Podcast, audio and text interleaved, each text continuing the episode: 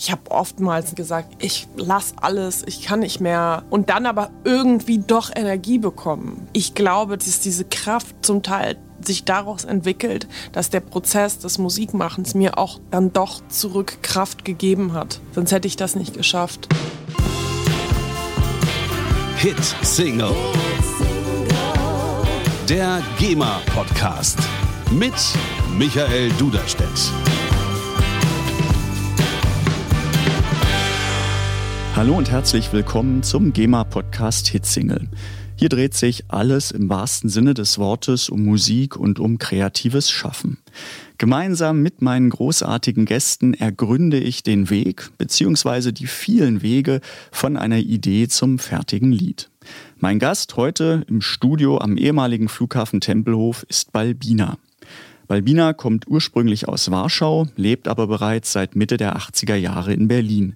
Sie ist Sängerin, Komponistin und Textdichterin und sie hat mit ihren inzwischen vier Alben eine ganz eigene, unverwechselbare Klang- und Kunstwelt geschaffen. Ein Gesamtkunstwerk sozusagen aus Komposition und Text auf der einen Seite, auf der anderen Seite aber auch aus Mode und Design. 2018 hat sie den Deutschen Musikautorenpreis der GEMA in der Kategorie Text Pop erhalten. Zuletzt war sie im Vorprogramm bei Herbert Grönemeyer mit dabei auf seiner großen Deutschlandtour und die musikalische Reise geht natürlich weiter. Und heute darf ich mit ihr über Musik, über ihre Musik sprechen. Das ist Hitsingle mit Balbina. Ich bin weit weg, weit weg in der Welt der vergessenen Dinge. Dabei bin ich doch nur um die Ecke.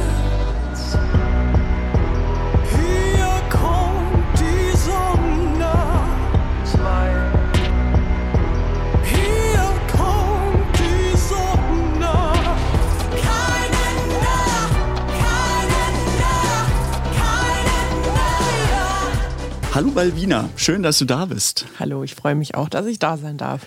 Ich habe in den letzten Wochen immer mehr gehört, so oh, Januar ist eigentlich der einzige Monat, wo man noch mal ein bisschen runterfahren kann und mal nicht so viel Stress hat. Die anderen elf Monate sind immer völlig dicht.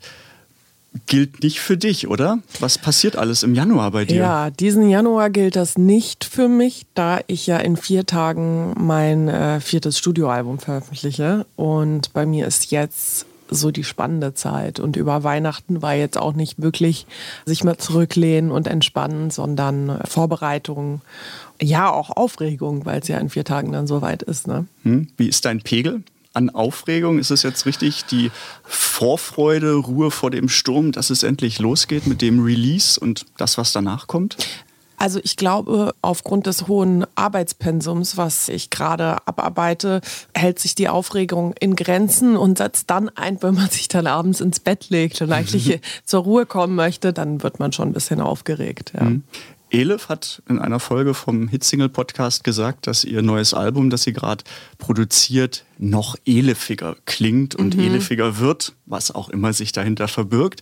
Wie ist es bei dir in der Entwicklung? Das ist jetzt dein viertes Album. Ist es noch mehr Balbina? Würde ich gar nicht sagen. Also ich denke, dass alle Alben, die ich zuvor gemacht habe, waren genauso zu 100 Prozent das, was ich tue.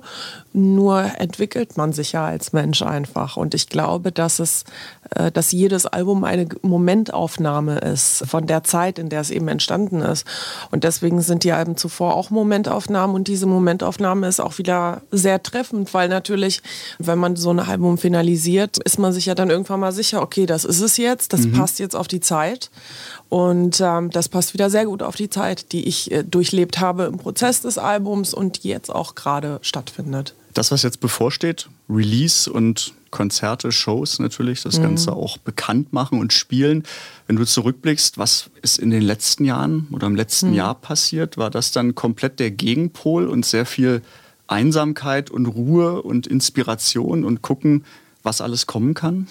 Also ich muss sagen, ich bin ähm, jemand, der alltäglich sozusagen seine Inspirationen aus der Gegenwart, die er erlebt, niederschreibt und dokumentiert. Und ich habe eine große Schriftsammlung, kann man sagen. Also eine, eine große Skizzensammlung von vielen Heften, Dokumenten auf dem Laptop. Und bei mir ist es eher so, dass in dem Augenblick, wo ich das Gefühl habe, okay, das hat jetzt so einen Kreis geschlossen. In dem Augenblick beginne ich die Albumarbeit und da bin ich jemand, der sich wirklich an den Schreibtisch setzt und von morgens bis abends einfach auch wirklich diszipliniert daran arbeitet. Also ich sitze da nicht im Studio und warte, bis mich die Muse küsst und schaue, wo es mich hintreibt, sondern ähm, die Muse hat mich dann schon davor irgendwo im Alltag zwischen vielen Projekten geküsst, in Anführungsstrichen. Da bin ich wirklich jemand, der diszipliniert und ja, und fokussiert wegarbeitet. Richtig mit festen Zeiten? Naja, was heißt mit festen Zeiten? Also ich stehe auf, ich habe immer so meine Rituale, ich brauche meinen Kaffee, das ist mein Überlebenselixier.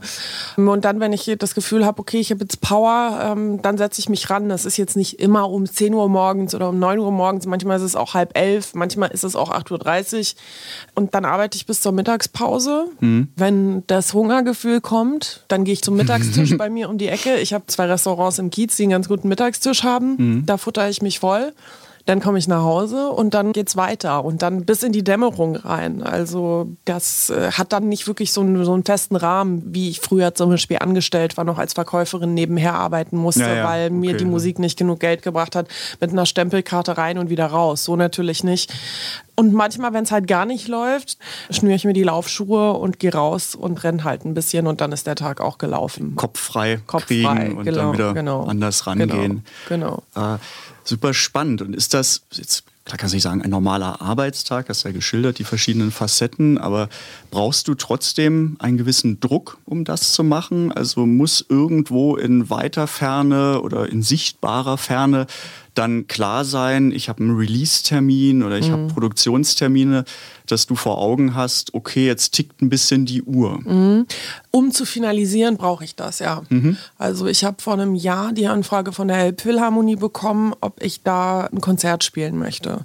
Und zu diesem Zeitpunkt, als mein Booker mir die Anfrage weitergeleitet hat, hatte ich mich gefreut und dachte so, das ist ein schöner Rahmen, da mal wirklich auch in dieser Räumlichkeit mal zu spielen. Man äh, kann es leider nicht sehen, aber ich nicke heftig. also ich denke schon, natürlich ein Traum da zu Genau, spielen. und da stellte sich für mich die Frage, ja gut, wenn ich da spiele, weil ich war gerade so im Prozess wieder, so im Erstellungsprozess. Mhm.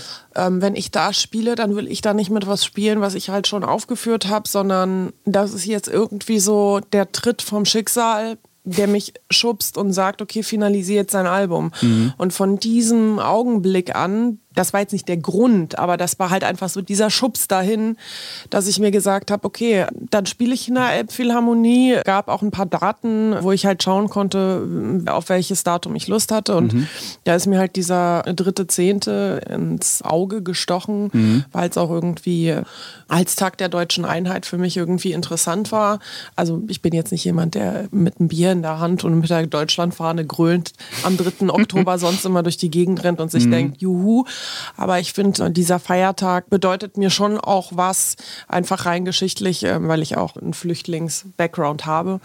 Ja, lange Rede, kurzer Sinn. Dies habe ich eben zum Anlass genommen, mir jetzt wieder so ein bisschen so einen Druck zu geben und zu sagen, okay, du hast jetzt ein Jahr und du möchtest am 3.10. dein Album in der Elbphilharmonie präsentieren und setze dich jetzt wieder konzentriert an Schreibtisch. Keine Ausrede mehr. Genau, aber das habe ich auch gebraucht, weil sonst ist es auch keine Momentaufnahme mehr. Ne? Also man muss sich immer so ein bisschen disziplinieren zu sagen, man kann nicht alles immer noch mal überarbeiten, noch mal überarbeiten, weil du kommst ja nie an den Punkt, Mhm. wo du komplett zufrieden bist, weil das, was du getan hast, spiegelt halt eben eine bestimmte Zeit, in der du gedacht hast, das ist es jetzt. Dass das dann auch festhalten muss, den Moment Genau, und und, nicht- ja. natürlich ist es zwei Wochen später vielleicht schon nicht mehr das, was du zwei Wochen später empfindest. Mhm. Also da finde ich es ganz wichtig, sich dann auch Grenzen zu setzen, selber, also kreative Grenzen, um eben eine Momentaufnahme zu gewährleisten. Hm, ja, um, um sich wahrscheinlich nicht zu verzetteln. Genau, um sich nicht zu dann. verzetteln. Ja. Ich muss die Frage auch noch stellen, weil das Jahr gerade begonnen hat. Ähm, ja, mal so gute Vorsätze kann man auch ein bisschen losgelöst von den guten Vorsätzen sehen. Bist du jemand, der sich Pläne macht? Hast du Vorsätze fürs Jahr, beziehungsweise hast du so eine Bucketlist, die du dir immer mal wieder machst, was ich alles erreichen möchte, was mir wichtig ist? Also ich glaube, das läuft bei mir wirklich nebenher. Ich habe immer das Gefühl, dass ich Lust habe, ein Projekt zu realisieren. Also ich habe wahnsinnig viele Ideen und das unabhängig davon, ob das Jahr sich dem Ende neigt oder gerade beginnt. Deswegen bin ich eh jemand, der hetzt den ganzen Projekten, auf die sie Lust hat, so total hinterher. Deswegen ist eigentlich mein Wunsch fürs Jahr 2020, dass ich mir mehr Freizeit nehme, weil ich, weil ich einfach merke, wie die Jahre einfach verstreichen und ich zu wenig Zeit damit verbringe, mich einfach auch mal der Langeweile hinzugeben. So. Und ähm, das merke ich eben auch beim Laufen, wenn ich mich manchmal rausnehme aus dem Prozess, wenn ich mich eben verzettelt habe und bei mir um die Ecke ist der Volkspark Wilmersdorf.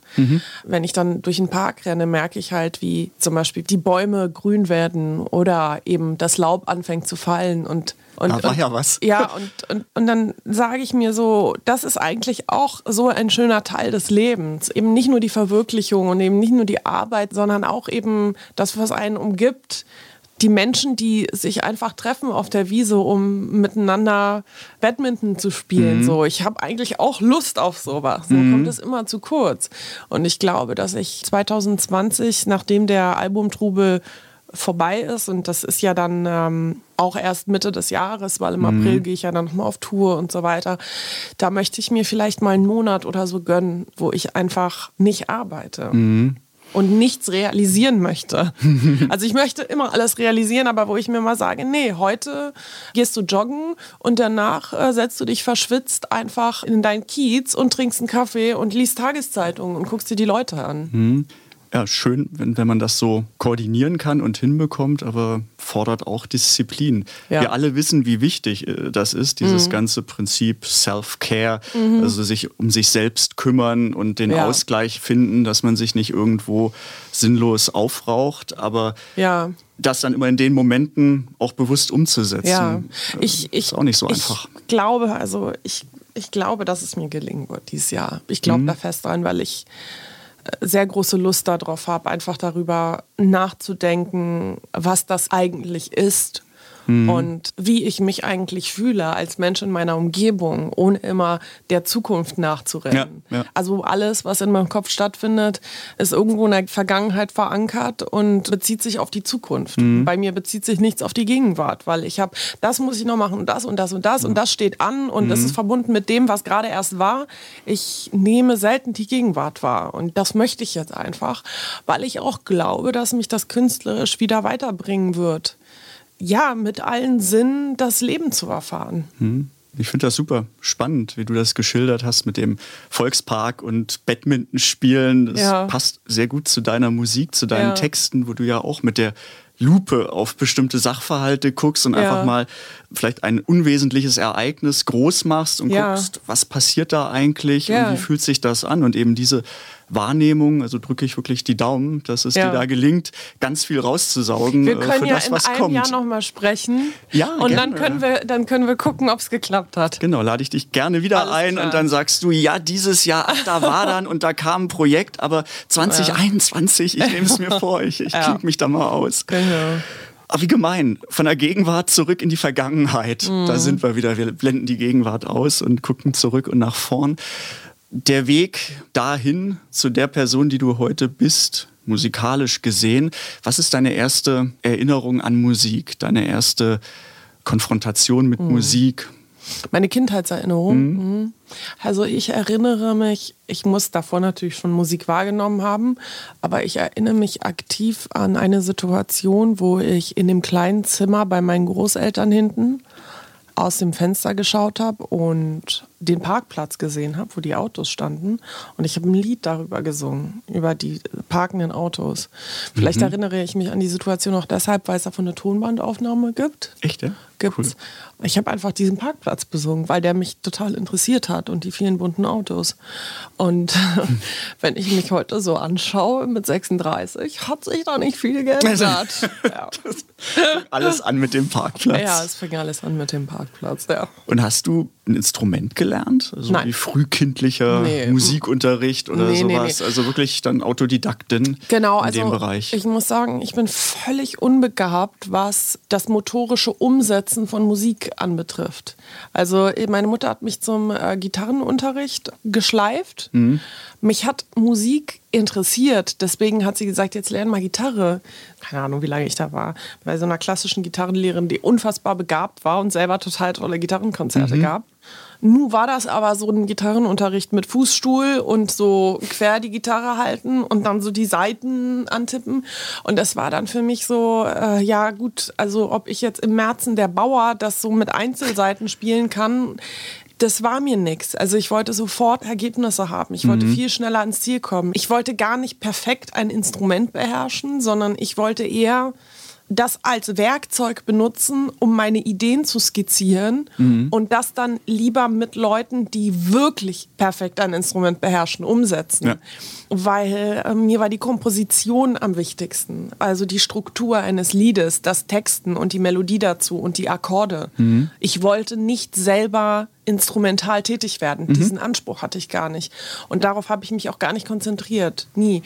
Deswegen habe ich dann äh, auch damit aufgehört und gesagt, es bringt mir hier gar nichts, weil ich möchte nicht jede Facette davon können. Da wird es immer Menschen geben, die das besser können, weil ich auch mit meinen kleinen Fingern da, das, das war mir nichts. Also es gibt nicht. Leute, die sind begabt, also die checken das. Ich bin nicht so jemand. Also deswegen bin ich auch zum Beispiel beim Sport, ja. Ich gehe gerne joggen, aber Basketball ist dann halt sowas, wo ich mir so denke, da gibt es auf jeden Fall Leute, die den Ball besser fangen oder den Ball besser versenken als ich. So, ne?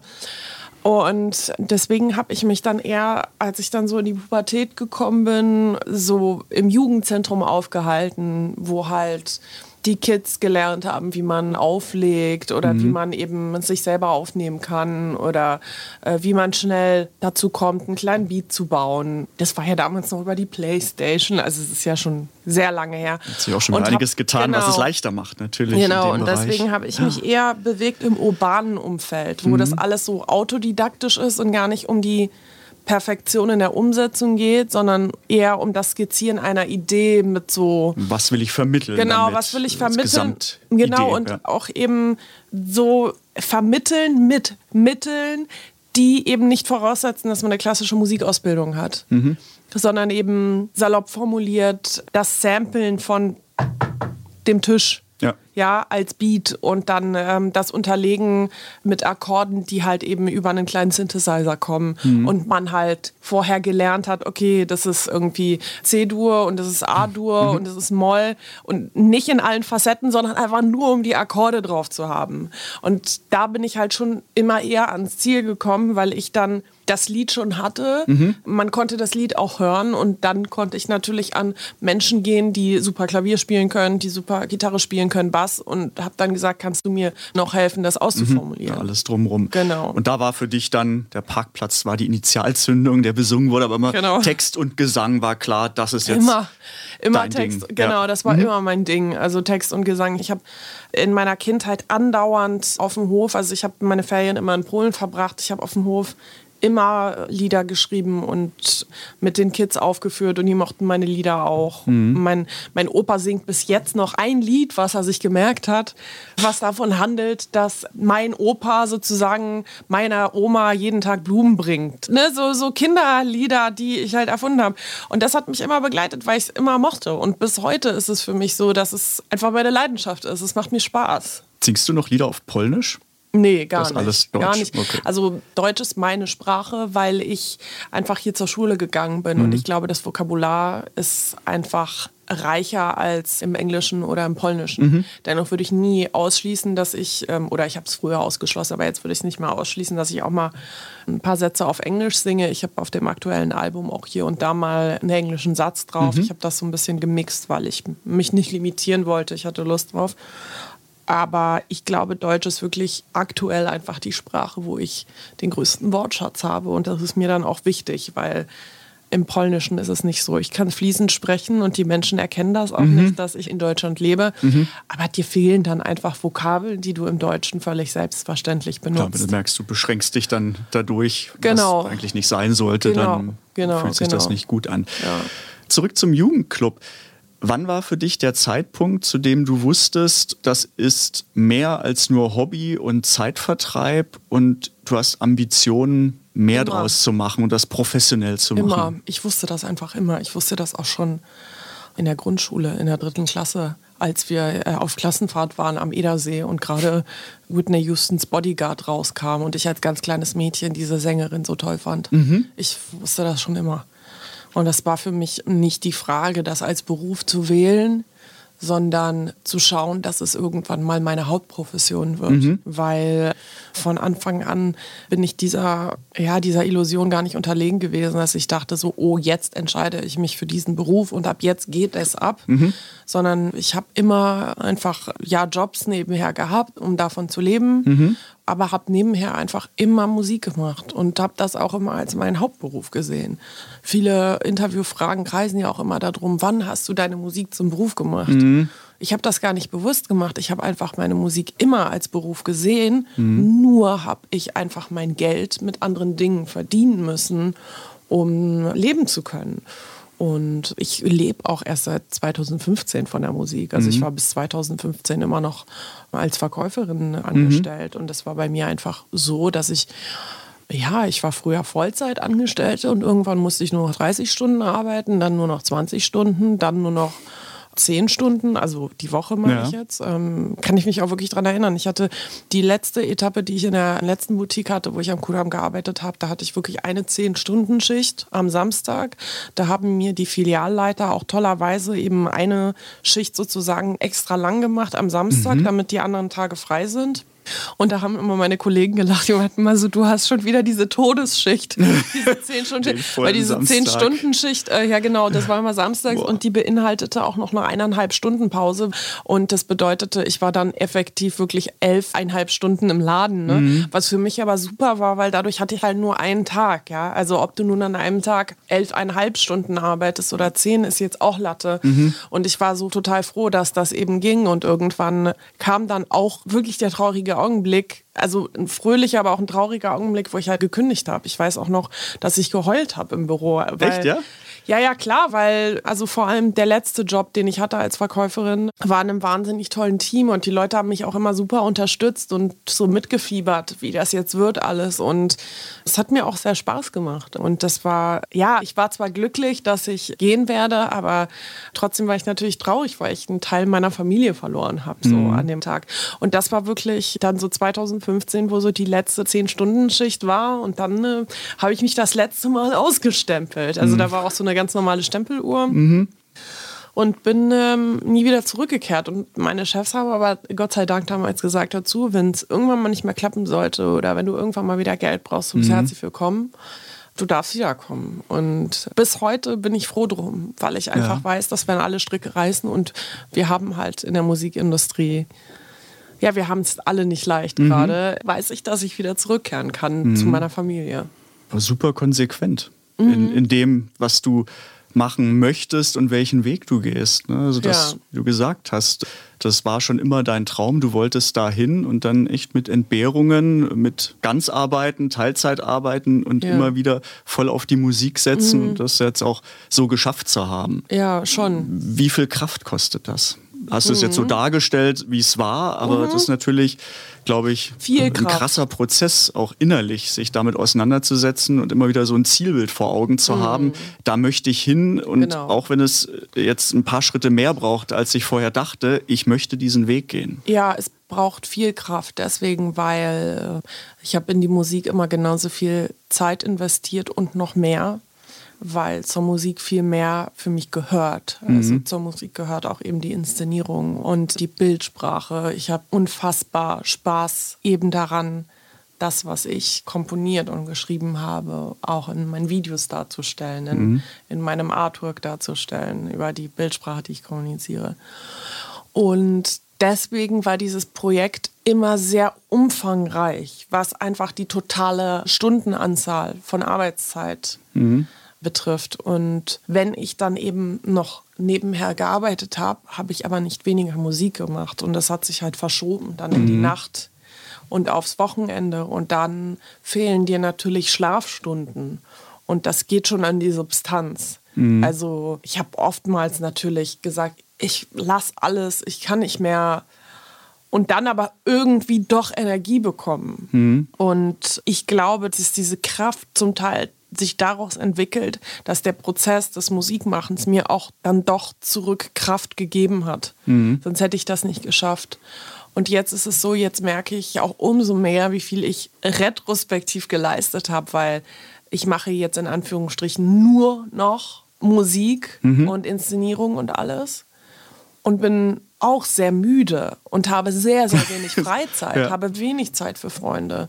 Viele Bekanntschaften verstehen das nicht. Da scheidet sich dann auch der Freund vom Bekannten, weil die sagen, wie kann man denn immer keine Zeit Die haben? ist ja nie erreichbar. Die ja. ist ja nie erreichbar. Oder ich bin erreichbar, aber komme halt nie zu Veranstaltungen, habe keine Zeit, mich zu treffen. Und ich frage mich, wie habe ich das geschafft früher? Wie habe ich das geschafft? Ich weiß es nicht. Es ist wie so ein, wie so ein Höllentrip im Nachhinein. Wirklich. Was war das, ja? Ja, was, wa- was ist da eigentlich passiert? Und deswegen sind die Jahre von meinem 17. Lebensjahr bis heute, ich bin 36, sind an mir vorbeigerauscht. Komplett vorbeigerauscht, weil ich im Erstellungswahn war. Ja, es ist, ähm, fällt mir gerade ein, ich glaube, der Triathlet Jan Frodeno, mehrfacher Ironman-Gewinner Hawaii, hat mal irgendwie so einen Satz gesagt, ich bin das oder bestehe aus dem, was ihr nicht seht. Und so im Prinzip, klar sieht man den Wettkampf und wo jemand Wahnsinnsleistung erbringt, aber die einsamen zigtausend Stunden Training, wo man letztendlich dafür trainiert, um dann Ja. diese Leistung erbringen zu können, sieht man nicht. Und so ist es möglicherweise auch vergleichbar Ja. mit Künstlern und im Musikbereich und auch mit dir, dass man deine Musik hören kann, deine Videos sieht, dieses Gesamtkunstwerk wahrnimmt und wahrscheinlich gar nicht ermessen kann, wie viel Arbeit dahinter steckt, Ja. damit dann die drei Minuten so sind, wie sie sind. Diesen Satz muss ich mir merken. Diesen Satz muss ich mir echt merken, weil das trifft auf mich genauso zu. Und das größte Kompliment, was mir mal jemand gemacht hat, der ein Album von mir verrissen hat, tatsächlich. Ja. Dieser Redakteur hat geschrieben, da hat das Kreativteam um Balbina mal wieder ganze Arbeit geleistet, ein Popprodukt zu erschaffen. Und da dachte ich so, Wahnsinn, weil das ist kein Kreativteam, das bin nur ich. Welches Team? Ja, ja, das bin nur ich. Und das war aber für mich ein wahnsinniges Kompliment, weil ich mir gedacht habe, dieser Redakteur hat es verrissen, weil er gedacht hat, ich habe ein Team hinter mir, das sich das alles ausgedacht hat und mir aufgestülpt hat. Und da habe ich mich wirklich zurückgelehnt und gelächelt und gedacht, wow, da kannst du dir auf die Schulter klopfen. Wenn du wüsstest, ja, Ja. wer, wer das Team ist. Ich fand das nur irgendwie beeindruckend, dass ich da was erschaffen habe, von dem die Leute denken, das kann nicht eine Person erschaffen haben. Das muss ein Team von Menschen gewesen sein. Und da dachte ich so, okay, hast du gut gemacht. und das sage ich ganz selten. Das sage ich ganz selten zu mir. Ich bin nämlich sehr kritisch eigentlich mit mir. Und ja, ich bin nicht der netteste Mensch zu mir selber. Ich bin sehr, sehr streng. Und dann dieser Augenblick, und da muss man auch drüber schmunzeln, weil es ist über ein Verriss eigentlich, äh, dieser Augenblick hat mich echt irgendwie stolz gemacht. Hast du Vorbilder im, klar, musikalischen Bereich, aber so in die Richtung, was du machst, im Sinne von Gesamtkunstwerk, wer inspiriert dich da? Und jetzt nicht im Sinne von Nacheifern, aber einfach, wer bereichert dich? Ja. Also es gibt viele Künstler, die ich beeindruckend finde von der Intensität der Darstellung dessen, was sie gemacht haben. Die Komposition und die Musik ist die eine Sache, aber diese Intensität, die sie dann live vermitteln, das Bild, was sie zeichnen. Und das können Künstler sein, die so gar nicht mehr in der Formation existieren, zum Beispiel Queen. Vor allem eben Freddie Mercury. Also Komposition sowieso genial, davon will ich gar nicht sprechen, aber einfach die Intensität, die narrative Intensität dessen, was dann da rausgekommen ist. Rammstein auch. Ein Konzert von Rammstein zoomt mich komplett raus aus der Ist-Welt in etwas anderes. David Bowie, Rest in Peace, das hat er sich verdient. Lady Gaga finde ich auch super. Ganz toll, geschafft, einfach über Popmusik einen Anspruch einzuschleichen, einen visuellen. und künstlerischen Anspruch einzuschleichen und zu präsentieren und einer großen Masse verfügbar zu machen und eben äh, Menschen kulturell zu bilden. Also es ist jetzt auch eine endlose Liste eigentlich, aber das sind die, die mir jetzt spontan vom Bauchgefühl gleich einfallen. Ja, aber immer in die Richtung Gesamtkunstwerk, wo sehr viel mehr mitschwingt als Genau. jetzt nur die reine Musik. Und das Genau. spiegelt sich ja bei dem, was du machst, auch sehr gut wider. Erinnerst du dich noch an dein erstes Konzert, wo du warst? Ja, Whitney Houston. Okay, also da war Bodyguard schuld. Dann, Genau. Okay. Genau, ähm, mein erstes Konzert vor Whitney Houston. Und da stand ich auch wirklich, glaube ich, in der dritten Reihe oder so vorne in der Waldbühne. Hat sie da gespielt. Ich überlege gerade, ich war auch mal in der Waldbühne bei Whitney Houston. Dann war das ich, das gleiche Konzert Da wahrscheinlich. weiß ich nicht, weil ich war, glaube ich, 87, 88. Nee, da, da bist du wahrscheinlich, Nein, wärst du zu jung gewesen. Nee, nee, das war Ja. in den 90ern, Ende der 90er, glaube ich. Mhm. Und deine erste CD? Meine erste CD. Ich weiß, dass meine erste Kassette Bibi Blocksberg war. Mit Bibi Blocksberg reist aus. Da, da kann ich mich daran erinnern, weil die habe ich nämlich von einer Frau bekommen, bei der meine Mutter gearbeitet hat. Und da konnte ich noch nicht so gut Deutsch. Und da weiß ich, dass ich das äh, Anfangslied auswendig gelernt habe. Und ähm, weiß ich nicht, wie alt war ich da? Sechs oder sieben oder so. Und dann die erste Platte, die ich mir wirklich bewusst gekauft habe, war Assault and Pepper Very Necessary. Ja, und ab da habe ich mich auch wirklich immer am Wochenende, im, damals hießen ja die Elektromärkte anders, aber am Wochenende, wenn dann schulfrei war, war ich ganz viel dort und habe mir immer CDs angehört, weil ich keine Kohle hatte, mir die zu kaufen. Und dann bin ich da immer hingegangen und habe alles durchgehört und mich dann ewig entscheiden müssen, was kaufe ich denn jetzt? Ja, kaufe ich jetzt das oder kaufe ich jetzt das? Und ich habe keine Kohle, muss ich jetzt einfach noch mal nächsten Samstag kommen. Und ähm, ja, dann habe ich mir immer alles gewünscht von meiner Mama zum etwa Geburtstag. Ja. Stimmt, du bist ja auch anfangs über den Rap gekommen, mehr Sprechgesang oder so. Genau. Dann und bis hin zu dem, was du jetzt machst. Von den Liedern, die nicht von dir kommen, gibt es da eins, das du gerne komponiert hättest? ja, und zwar das, was ich jetzt gerade letztes Jahr gecovert habe im Dezember. Sonne von Rammstein. Sonne von Rammstein. Und jetzt kannst du die Frage beantworten, in welche Version sollen wir mal reinhören? In deine oder ins Original? Ah Ja gut, also als Fan vom Original würde ich natürlich jetzt sagen ins Original, weil mich das Original natürlich sehr lange begleitet hat und der Auslöser überhaupt war, mal eine erste Coverversion von einem Track zu machen.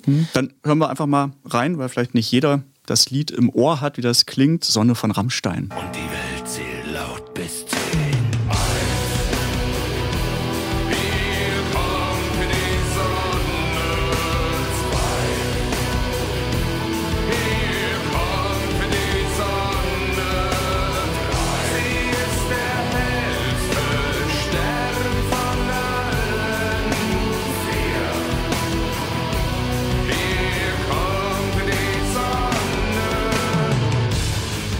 Ja, was ist das Besondere für dich an dem Lied, was letztendlich auch dazu geführt hat, dass du jetzt eine Coverversion draus gemacht hast? Also als wir über diese Zeiten sprachen, wo ich manchmal so ein bisschen verzweifelt bin an meinem Time-Management und wie ich das mit einem Vollzeitjob eigentlich noch weiter schaffen soll, auch Vollzeitmusikerin zu sein, brauchte ich immer wieder Lieder, die mich motivieren, wo ich das Gefühl habe, da kann ich eine Kraft draus ziehen. Und das war eines der Lieder, die meiner Meinung nach so eine melancholische Härte und Schwere im Vers haben. Und dann, wenn es in die Hookline geht, löst sich das auf, weil eben auch symbolisch die Sonne kommt.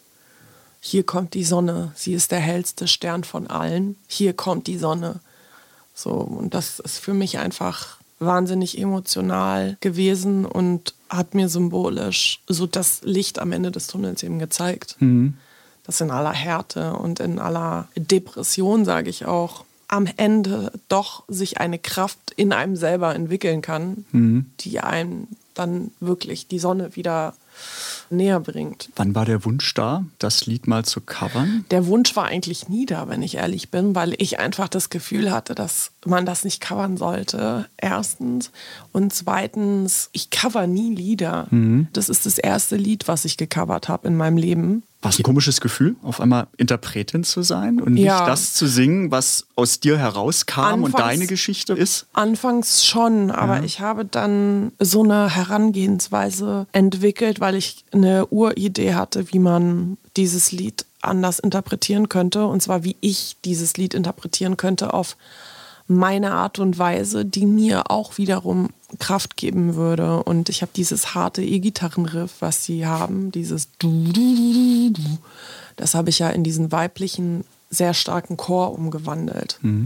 Und von dieser Idee aus hat sich das ganz natürlich dann aufgebaut und ich war dann plötzlich an einem Punkt, wo ich gemerkt habe, ich habe durch fremde Zeilen etwas geformt, was mir auch entspricht.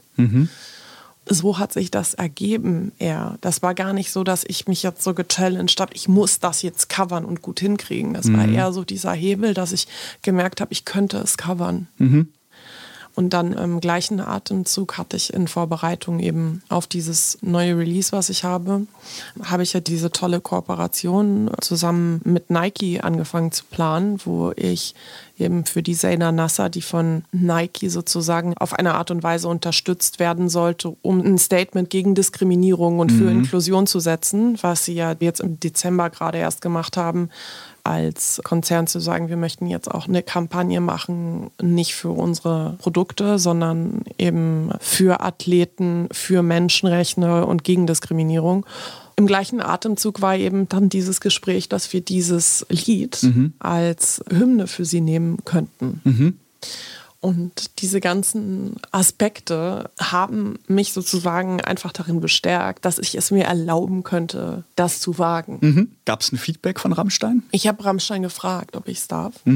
Und ohne jetzt ihnen äh, Worte in den Mund legen zu wollen, weil ich finde das immer doof. Also wie fanden sie es oder so. Ich weiß einfach über die Kommunikation, die gelaufen ist, dass sie es gut fanden und dass sie es unterstützt haben.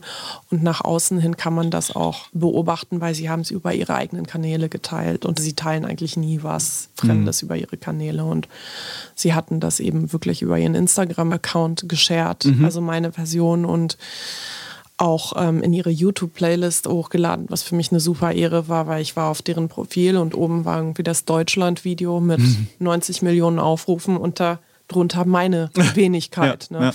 Also ich genieße wirklich das Glück, dass die Band das ja gut finden. Von deinen Liedern gibt es da eins, bei dem du besonders stolz bist, dass es von dir kommt? Ist immer schwierig die Frage, weil es dann Ja. letztendlich so um Ranking geht, was eigentlich nicht Sinn der Sache ist, aber so eins, was hervorsticht als das drückt genau das aus, was ich vermitteln wollte und möchte. Also natürlich drücken alle aus, was ich in einer Art und Weise vermitteln möchte, aber beim Kaputtgehen glaube ich, dass ich wirklich ein Momentum so eingefangen habe, dass die emotionale Kommunikation eben über meinen Gesang und eben über die Komposition zusammen mit den Worten einfach mehr trifft als sonst. Was nicht bedeuten soll, dass die anderen nicht treffen, aber ich glaube, das stimmt einfach an jeder Ecke. Wie es sich anhört, wenn es an jeder Ecke stimmt, können wir uns äh, davon überzeugen. Auch da hören wir einfach mal rein, das Kaputtgehen. Ich lass keinen an mich ran, denn dann lauf ich Gefahr, dass man mich berührt. Ich mach einfach zu, verriegel die Tür und verbiege den Schlüssel. Deshalb mach ich Dinge kaputt mach ich Dinge kaputt. Man kann nicht verlieren, was nicht da ist.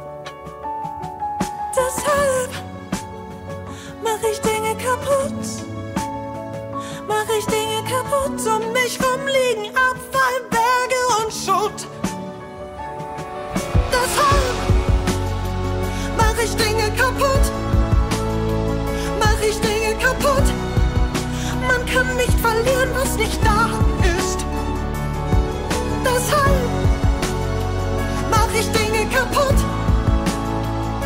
ich Dinge kaputt um mich rumliegen, Abfall, Berge und Schot.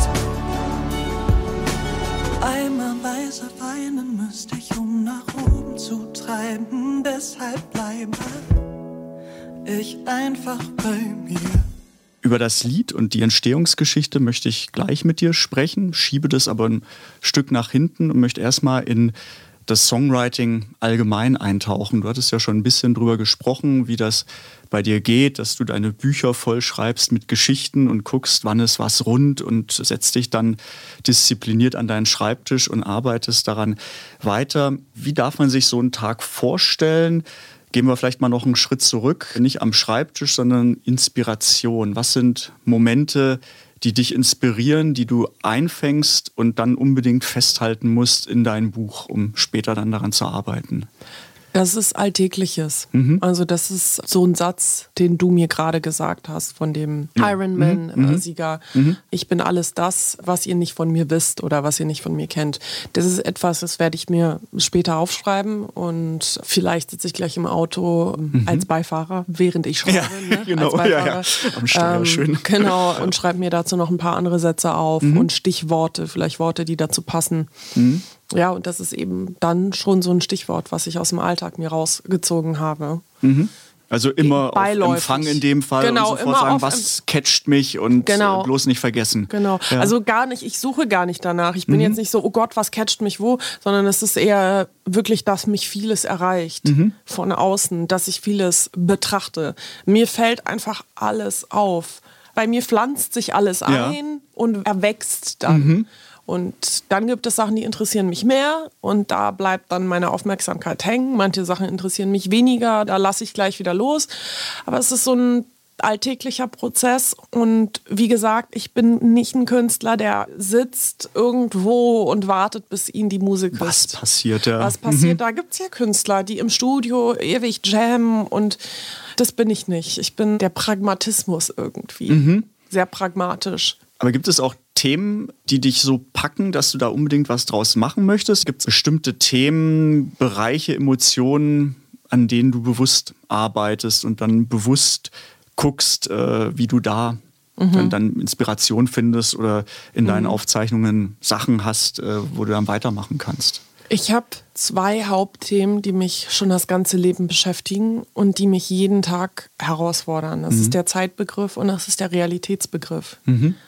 Die Definition beider Begriffe ist für mich eine Lebensaufgabe, weil es mich interessiert als Mensch, weil es sozusagen meine Existenz definiert.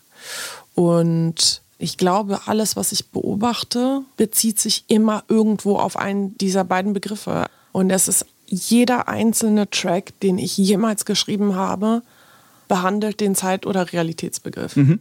Und das ist für mich die Lebensaufgabe, weil ich natürlich wissen möchte, mhm. warum bin ich geboren, warum werde ich sterben und warum nehmen wir die Gegenwart nicht wirklich wahr. Mhm. Weil wir nehmen sie ja nicht wahr. Wir nehmen nur die Vergangenheit wahr, das, was ich jetzt gerade gesagt habe oder das, was gleich kommen wird. Was du aber, sagen wirst, ja. Was, aber das, was jetzt ist, das, das gibt es für mich momentan nicht. Mhm. Weil es gibt nur das, was gerade eben war, also auch vor einer Millisekunde mhm. und das, was noch kommen wird. Und das beschäftigt mich jeden einzelnen Tag einfach. Spielt da Vergänglichkeit eine Rolle bei der auch. Überlegung? Was, also, auch. was passiert, wenn Zeit abgelaufen ist? Ja, oder beziehungsweise gibt es überhaupt Zeit, die abläuft? Mhm. Weil Zeit ist ja eigentlich nur Veränderung mhm. von Dingen. Also wenn alles starr stehen würde, es keine Prozesse gäbe, die zum Beispiel Zellen zum Altern bewegen, wenn es keinen Sonnenverlauf gäbe, wenn alles starr stehen würde. Plötzlich gäbe es ja auch gar keine Zeit. Mhm. Deswegen mhm. hat das auch viel mit unserer Wahrnehmung zu tun und viel kreist natürlich auch darum, dass wir ein funktionierendes Gehirn haben, hm. was Dinge aufnimmt und Dinge analysiert und daraus ein Ego bildet, weil wir halt in diesem Körper sind. Und manchmal denke ich mir, im Endeffekt bin ich nichts anderes als dieser Holztisch vor uns, weil dieser Holztisch besteht auch aus ganz vielen Atomen, die aus Elektronen, Neutronen und Protonen bestehen, die alle Kräfte haben, die so wirken, dass das zusammengehalten wird. Mhm. Aber früher oder später werden all diese Atome, Elektronen, Protonen, sich neu zusammensetzen, weil dieser Holztisch in 5000 Milliarden Jahren so nicht mehr existent sein wird. Aber ein Elektron oder ein Proton oder das Atom an sich mhm. Also das wird nie verschwinden. Es gibt keinen Schwund, es gibt nur Umwandlung. Und nur weil wir selbst mit unserem Bewusstsein, das wir durch unser Gehirn haben, weil es unsere Eindrücke sozusagen bewertet, nur wir haben das Gefühl, dass es Vergänglichkeit gibt. Aber im Endeffekt, wenn wir sterben, existieren die Teile, aus denen wir sind, sowieso weiter. Von daher gibt es nur Umwandlung. Also eine Assoziation ist eben dann, es gibt für mich keine Vergänglichkeit. Es gibt nur Umwandlung. Unser Ego macht es vergänglich. Ne? Und das sind halt so Sachen, über die denke ich jeden Tag nach.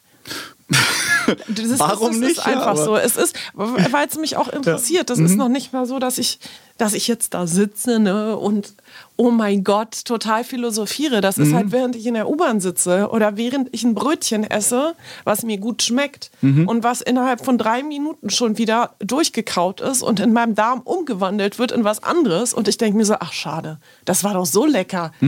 Wieso ging das jetzt schon wieder so schnell? Ne? ja, das ist das, was mich am Leben hält. Entschuldigung, jetzt muss ich, äh, kleiner Sprung, aber jetzt beim Thema Zeit dran denken. Wir haben uns um 10 verabredet und du Mhm. warst pünktlich da. Bist du ein pünktlicher Mensch, weil du jetzt sehr viel Gedanken über Zeit machst, Vergänglichkeit und äh, Vergangenheit, Zukunft? Selten. Bist du jemand, der pünktlich ist und da. Selten. Ah, okay. Selten. Also in der Album-Promo-Phase versuche ich halt eben bei solchen Terminen wirklich pünktlich zu sein. Es fällt mir unfassbar schwer, weil ich einfach immer das Gefühl habe, ich muss alles bis zur letzten Sekunde rauszögern. Ja? Wenn ich morgens im Bett liege, denke ich so, oh, noch fünf Minuten, noch fünf Minuten. Das geht ja. Und ich bin selten pünktlich. Es fällt mir sehr, sehr schwer. wieder zu deinen Ideen und den großen Gedanken und deinen Skizzen. Wie wird aus der Idee und den Skizzen ein Songtext oder näherst du dich den Liedern primär über den Text? Steht erst der Text und dann wird die Komposition drumrum gemacht? Oder gibt es auf der anderen Seite auch erst die Musik, die darauf wartet, einen Text zu bekommen? Also die Alben zuvor habe ich erst die Textskizzen zu Liedern finalisiert und dann sozusagen die Musik drunter gelegt, als würdest du einen Soundtrack bauen. Und richtig fertig geschrieben, also Strophe, Refrain. Genau, aber schon mit der Melodieführung Mhm, trotzdem. okay, ja. Also wenn ich jetzt hier einen Text geschrieben hätte, auf deinem Zettel steht Kreativität allgemein. Wenn das jetzt die Hookline wäre, dann hätte ich schon Kreativität allgemein. Ne? Das klingt gut. Also die Melodie ist Ja. immer da, dadurch auch irgendwie schon so halb die Tonart und Ja. so. Aber bei dem Album äh, habe ich es ein bisschen anders gemacht als sonst, Mhm. weil die Songthemen standen schon. Also ich hatte dann äh, schon immer das Grundthema sozusagen. Aber ich habe es diesmal ein bisschen mehr so gemacht, dass ich Worte sozusagen gestretched habe und als Platzhalter ähm, manifestiert habe in den Kompositionen zum Beispiel beim Machen, ähm, was der letzte Song auf meinem Album ist, ist es so, dass ich zum Beispiel, da ist so Mama, Mama, Mama, Mama. Das hatte ich halt alles so mit diesem Mama, Mama, Mama skizziert, ähm, weil ich wusste, dass es Machen, Machen, Machen, Machen ist die beste Medizin, dass es sich um diesen Satz dreht. Das war so der Hauptclaim, Ja. wie Leute das in der Werbung nennen. Dein Mama, Team um Mama. dich rum, die sagen das. Dann. mein Team. Ja. Ja. ähm, genau dieses Mama, Mama, mach Mama und äh, machen, machen ist die beste Medizin und ich wusste, dass es sich darum dreht und ich hatte das dann auch eben in der Strophe die ganze Zeit äh, genudelt, aber erst die Melodie versucht zu entwickeln im Gleichklang mit der Musik. Und als ich das dann fertig hatte, habe ich dann die Strophen ausgearbeitet. Und das habe ich eigentlich bei allen Liedern jetzt so gemacht dieses Mal, weil ich noch mehr in der Produktion selbst gemacht habe als sonst. Also sonst habe ich immer zusammen mit Bistram produziert, mit dem arbeite ich schon seitdem ich irgendwie, keine Ahnung, 17 bin oder so. Ich habe schon früher bei ihm, als er noch bei seiner Mutter gewohnt hat, im Kinderzimmer, haben wir die ersten Lieder irgendwie zusammen gemacht. Und diesmal habe ich aber alles selbst vorproduziert und alles selbst auch vorkomponiert und bin dann sozusagen mit meinen Skizzen dann erst an Musiker herangetreten, habe dann alles ausformuliert, so wie ich das vorher beschrieben habe und auch schon alles recorded und dann habe ich sozusagen die fertigen Tracks, die ich halt dann alle hatte Ja. mit allen auch recordeten Spuren bis dran gegeben und gesagt, okay, mach du mal fertig. Und das war diesmal so ein bisschen anders einfach als sonst, weil sonst äh, hätte ich mich mit Bistram ins Studio gesetzt und das gemeinsam sozusagen umgesetzt. Und diesmal hat sich der Prozess einfach verschoben. Ich habe viel mehr alleine gemacht und ihm am Ende auch gegeben und er hat den Rest aber auch alleine Ja. gemacht.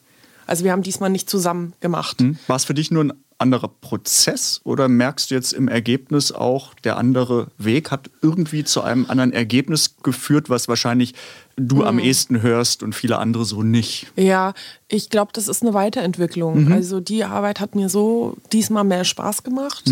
Und ich kann mir vorstellen, dass ich mich da auch in die Richtung weiterentwickle. Dass ich einfach mehr ganz alleine mache und dann aber den Endprozess mich aber auch nicht mehr involviere. Ähm, das fand ich ganz gut, weil ich hatte immer das Problem mit Bistram und wir sind auch sehr, sehr gute Freunde, dass wir uns viel immer gezankt haben, weil wir uns den Druck immer auferlegt haben, das zusammen zu machen. Und das kennt man auch von uns. Also Leute, die uns gut kennen und die manchmal mit im Studio sind, die wissen, wie wir äh, uns dann auseinandersetzen und ja und nein und ich will das jetzt nicht. Es herrscht hier für einen das- Ton. Ja, nee, das ist bei, das bei Okay. uns äh, völlig normal und es gehört auch dazu. Und wir sind ja jetzt mittlerweile seit 20 Jahren auch Freunde. Ähm, das ist normal. Also wer uns so nicht nimmt, der hat halt Pech gehabt, Mhm. weil bei uns geht's heiß her und da wird sich halt gestritten den ganzen Tag. Aber konstruktiv gestritten, ne? Also wir werfen uns jetzt irgendwelche Schimpfworte an den Kopf Ja. oder so.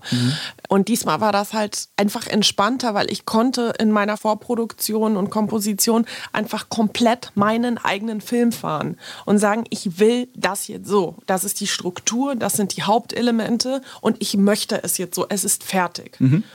Und da war ich nämlich auch schon an dem Punkt, wo ich gesagt habe, besser kriege ich es nicht hin, aber ich habe meine Vision verwirklicht. Und Bistram wiederum war total dankbar, weil er ab dem Augenblick andocken konnte und sagen konnte, hey, das ist ja super, ich finde das geil. Also weil er fand meine Demos auch richtig gut, ne? Und meinte, und jetzt habe ich noch eine Vision, wie wir das alles noch besser machen können. Und da war ich schon raus, weil ich hatte ja schon das Beste gemacht, was ich machen konnte. Und ich war dafür dankbar, dass jetzt jemand sagt, boah, super Material, ich kann das jetzt nochmal richtig schleifen und Dinge priorisieren und andere Dinge vielleicht ein bisschen in den Hintergrund rausziehen. Und er selbst hat auch gesagt, das ist eine viel bessere Art und Weise, weil wir nicht zehn Stunden lang über eine Melodielinie diskutieren, sondern ich einfach das, was du geschaffen hast, mit meiner Sprache befruchte. Und das war super. Mein Gott, was wir uns an Streit gespart haben dieses Mal. Der? Wahnsinn, ja. Lebenszeit gewonnen Ja. durch weniger Streiten Ja, und genau. Lebensqualität. Ja. Bis dahin läuft alles wirklich über dich und auch mit dem Check passt, passt nicht? Oder gibt es im Umfeld doch jetzt nicht das Team, aber Vertraute, denen du vorab Ideen zeigst und auf ein Feedback dann auch vertraust, um zu gucken, bin ich auf dem richtigen Weg unterwegs? Also, da werde ich jetzt ehrlich drauf antworten. Ich Es hoffe, du hast bis jetzt auch ehrlich. Nee, nee, nee. Äh, nein, nein, aber nein, nein, ich habe die ganze Zeit Ja. ehrlich geantwortet, aber ich glaube, diese Antwort, die ich jetzt nennen werde, kann mich vielleicht in einer bestimmten Art und Weise darstellen, Mhm. äh, die vielen nicht gefällt. Ich wurde das tatsächlich noch nie gefragt. Aber bis ich das Leuten zeige und nach ihrem Feedback frage, muss viel passieren. Mhm. Viel, viel passieren. Mich interessiert Feedback von anderen eigentlich fast gar nicht. Außer das Feedback von Bistram interessiert mich, weil ich ihn für kompetent halte und ich glaube, dass er mich versteht und wenn er Kritik übt, die konstruktiv ist. Aber wenn ich jetzt wirklich ehrlich antworte, interessiert mich im Prozess sonst keine andere Meinung. Es interessiert mich einfach nicht. Und ich frage auch niemanden. Ich zeige Leuten Tracks, aber wenn jetzt jemand sagen würde, ich finde das so und so und so, das machen Leute auch, interessiert es mich nicht. Finde ich jetzt nicht überraschend, die Antwort. Weil ich davor schon nein, das Gefühl hatte, du bist so bei dir und 100% bei dem, was du machst, dass es eigentlich komisch gewesen wäre, wenn jetzt die Antwort gelautet hätte, ja, ja, da gibt es dann so Leute Ja, ja. und die sagen und dann mache ich nochmal neu. Ja. Klar, natürlich auch sehr mutig zu sitzen und ich- zu wissen, äh, ma, ma, ma, das funktioniert dann auch äh, als genau. Song und ich ziehe das durch, weil ich es möchte und es mir wichtig ist und ich erstmal nicht drauf schiele, äh, bringt ein Mal weniger mehr Airplay. Ja, also ich glaube auch, dass andere Menschen das aber Beratungsresistenz nennen würden. Mhm. Und ich weiß einfach auch, dass diesen Podcast Branchenleute hören. Ja. Das weißt du ja auch. Ich und hoffe die es. werden, Ja, ja, und die werden sich natürlich denken, ja genau, das ist es, warum sie nicht in Top Ten stattfindet, Mhm. weil sie eben beratungsresistent ist. Aber damn right, dafür mache ich halt das, was mir gefällt. So, ne? Mhm. Ja, es ist halt einfach so.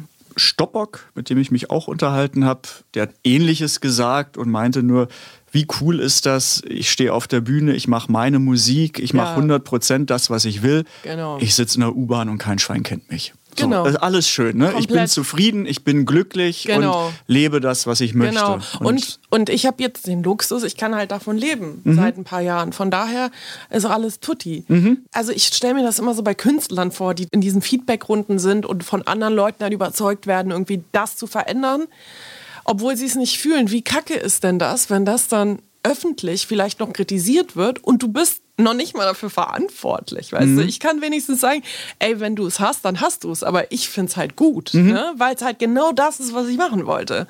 Und das ist halt einfach genau der Punkt, warum ich eigentlich auch Musik mache, weil es mir Spaß macht, Mhm. Ideen umzusetzen, die ich gehabt habe.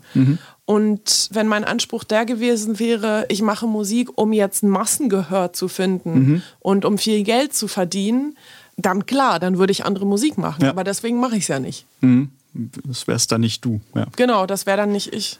Und natürlich beziehe ich viele, viele Profis mit ein, die gewährleisten, dass zum Beispiel qualitativ der Output, der dann halt im Track stattfindet, dass der natürlich gewährleistet ist. Ich weiß ganz genau, was meine Schwächen sind.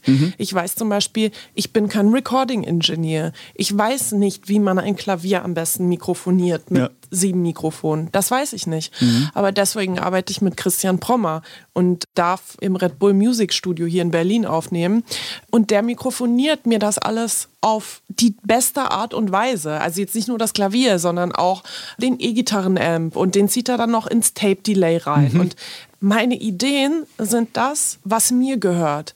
Aber ich beziehe ja Leute mit ein, die mir helfen, die so umzusetzen, dass es die höchste Qualität hat.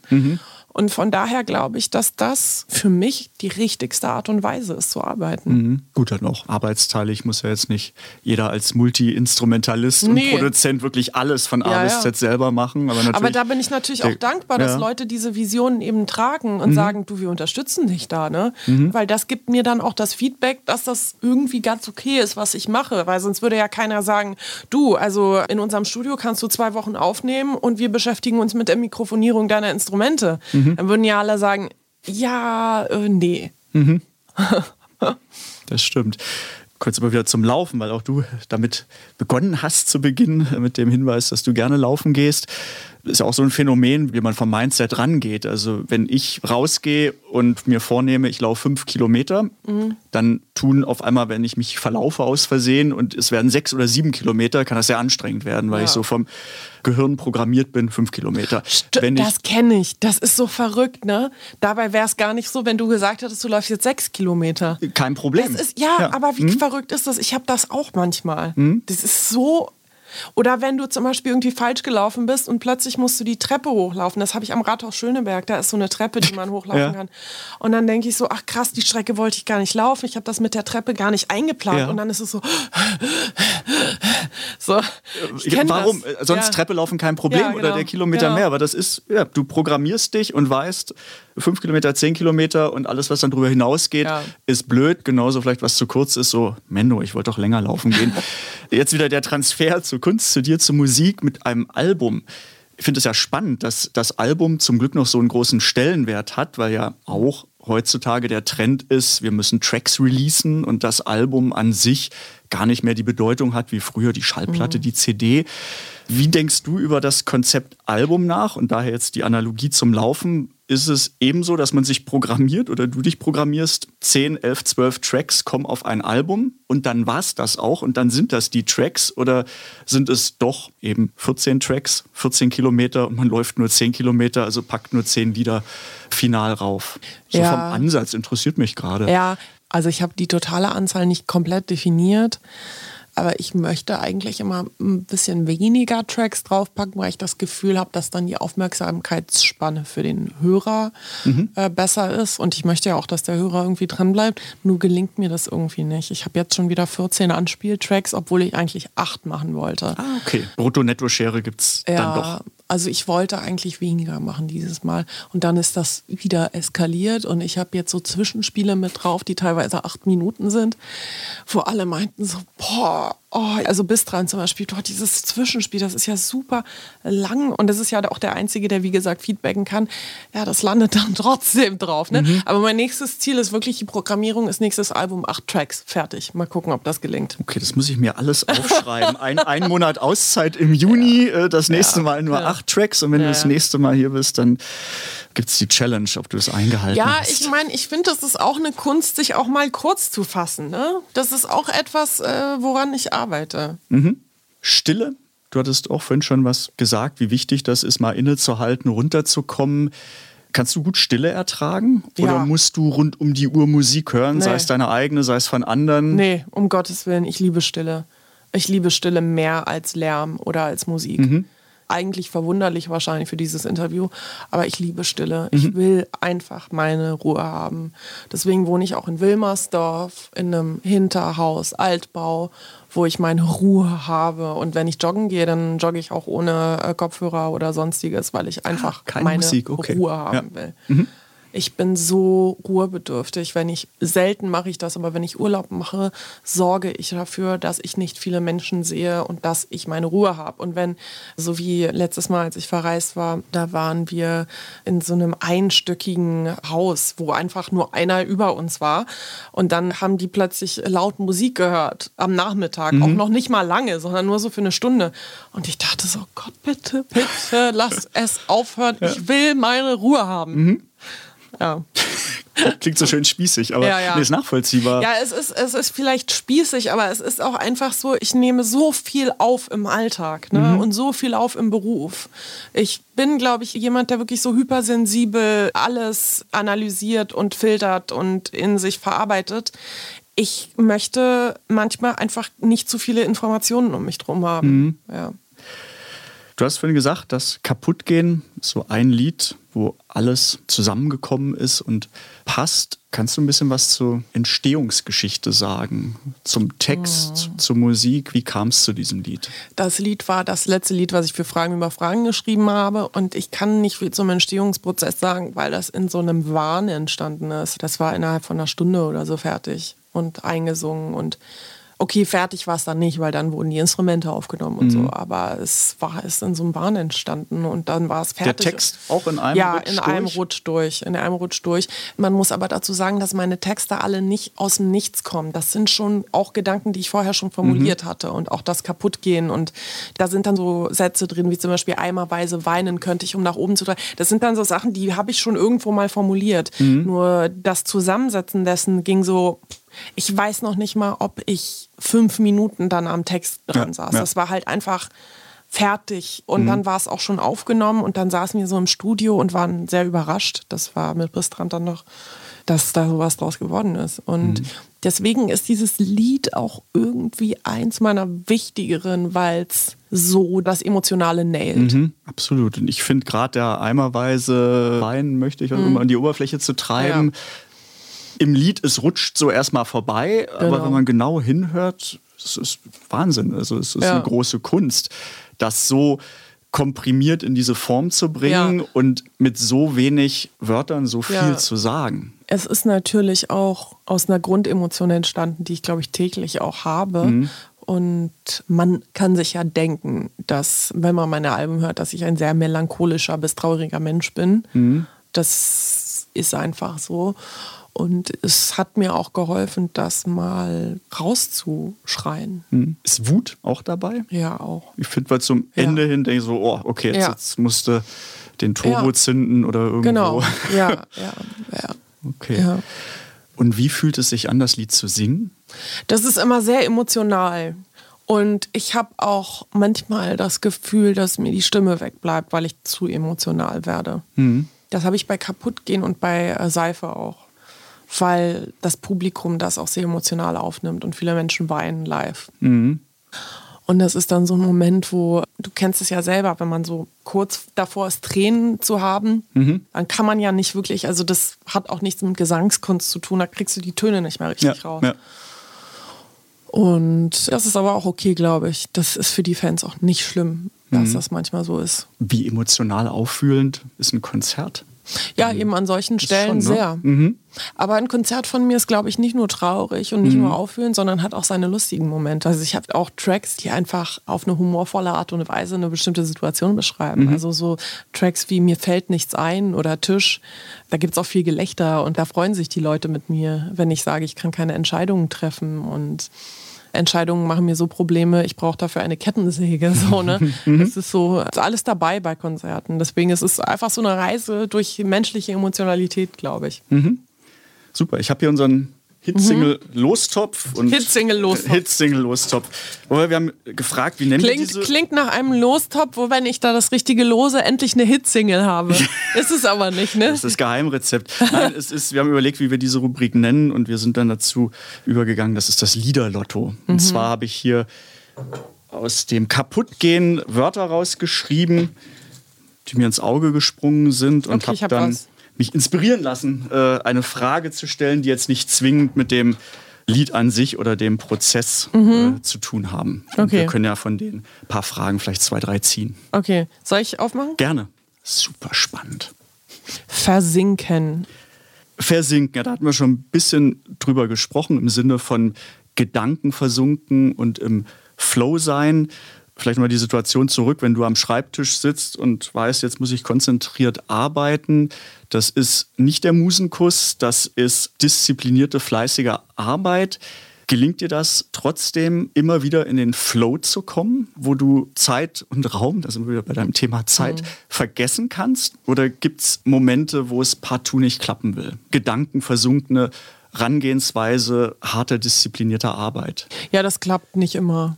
Das sind ja dann auch eben die Momente, wo man aufpassen muss, dass man sich nicht verzettelt und nicht total wahnsinnig macht und immer weiter kreist um das Thema, obwohl man nicht zu Potte kommt. Und das sind die Momente, wo ich mich auch dazu disziplinieren muss, zu sagen, nee, jetzt ist Schluss. Ich werde das jetzt gerade nicht bewältigen können und ich gehe dann eben joggen. Ne? Und das ist total wichtig, weil manchmal kann man sich richtig verbissen auch dann gegen sich selbst agieren. Man wird ja auch dann sauer. Man wird dann sauer, dass nichts funktioniert und warum und man kommt so von 0 auf 1000 und stellt alles in Frage. Ich werde nie wieder schreiben können. Das ist alles schrecklich. Und da muss man einfach zu sich selber auch eine gewisse Härte entwickeln und sagen, jetzt ist Schluss. Du stehst jetzt auf, du ziehst dir deine Laufschuhe an und du gehst jetzt erstmal eine halbe Stunde rennen. Und ist Ruhe im Karton. Und es hilft jedes Mal, wirklich jedes Mal. Es hat noch nie nicht geholfen, aufzuhören. Hm? Und es gibt auch keinen Grund, am nächsten Tag nicht wieder Genau. hinzusetzen Genau. und Aber- durch den Struggle zu Aber gehen. es ist einfach so. Es ist einfach so, der Wechsel der Perspektive ist wichtig. Ja. Wenn du magst, noch ein Wort. Ja, genau. Das ist wichtig. Das wir hätten einen Notar noch äh, Ja, ein dazu Notar nehmen war auch sollen. wichtig. Ja. Abfallberge. Abfallberge. Wie viele Ideen landen vielleicht jetzt nicht auf dem Abfallberg, aber in irgendeinem Dropbox oder sonst was Ordner und werden da erstmal geparkt? Und jetzt nicht nur Gedankenfetzen, Ideen, die du später bearbeiten möchtest, sondern auch schon recht fertige Songstrukturen, Songs, die trotzdem irgendwo außen vor bleiben. Also sagen wir so, also Songstrukturen selten, weil bis es eine Songstruktur wird, habe ich da schon sehr, sehr viel Vorarbeit geleistet. Und dann weiß ich einfach schon, dass ich über dieses Thema einen Song schreiben will und dass da bestimmte Sätze drin vorkommen, weil ich sie gut finde. Sehr, sehr selten landen Songs im Müll. Und wenn sie on hold sind, dann verwende ich sie meistens vielleicht nochmal in einem anderen Zusammenhang oder so. Ideen, Skizzen und alles, was so rumklamüser, das landet zu 95 Prozent im Müll. Aber nicht im Müll final, sondern in dem schwarzen Loch der ganzen Bücher und Dokumente äh, auf, dem, auf dem Laptop. Und manchmal hole ich es dann nochmal raus und stelle fest, ach, das ist ja doch ganz gut. Aber ich verwende echt minimal. Also das ist so, manchmal finde ich Sachen auch richtig doof, die ich gemacht habe. Ich habe so Hefte dann, wo ich das dann so richtig durchstreiche, weil ich es durchstreichen muss, weil ich denke, was ist das denn für eine damit. Scheiße, Ja. die ich da geschrieben habe. Oder ich bin auch ein Seitenausreißer, der das auch dann, das ist nicht passiert, das Ja. habe ich nicht geschrieben, schnell ab in den Müll ne? und dann auch noch zerkleinern. Vieles landet im Müll. Also fast alles. Fast alles, bis auf einiges, äh, landet im Müll. Hast du zu Hause die Clean Desk Policy? Brauchst du Ja. Klinisches, steriles fast schon Umfeld, um dich auf den Punkt konzentrieren zu können? Ja, ich leide auch gerade aktuell sehr darunter, dass ich durch die ganzen Inszenierungen, Videos, Artworks, alles, meine Wohnung ist komplett zugestellt mit Requisiten, Kostümen, irgendwelchen gebauten Gesichtsmasken, keine Ahnung. Es ist, sorry, zugeschissen mit Produktionskram und ich krieg da wirklich Anfälle gerade. Ich muss das auch jetzt früher oder später mal angehen und das jetzt irgendwie alles loszuwerden und noch einen Lagerraum wieder anzumieten, weil ich einfach so nicht denken kann. Zum Glück muss ich jetzt nicht aktiv Dinge erschaffen, sondern ich arbeite gerade eben meine Projekte zum Album ab, deswegen geht das. Aber das macht mich total, ich kann nicht, ich brauche Ordnung. Ja. Du Lust hast noch ein Wort? Ja. Gefühl.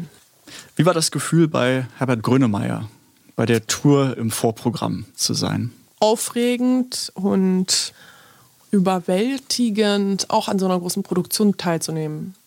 Also nicht nur auf der Bühne, weil das wäre ja das Erste, das man nennen würde, das auch, aber auch hinter der Bühne zu sehen, wie da irgendwie 50 Trucks jedes Mal äh, anreisen, wie mehrere Bühnen gleichzeitig gebaut werden, dass da hinten dann ein ganzes Catering-Zelt steht, wo parallel meistens 50 bis 60 Leute gerade was essen, dass so eine Produktion aus mehreren hundert Menschen besteht, dass es ganz viele Büros gibt, wo jeder eine wichtige Aufgabe zu erfüllen hat, dass man über zwei Monate sich an eine temporäre Tourfamilie gewöhnt, von der man sich dann plötzlich trennen muss und dann aufwacht und merkt, ich vermisse die alle total. Werde ich sie jemals so in dieser Konstellation wiedersehen? Wahrscheinlich nicht. Ja.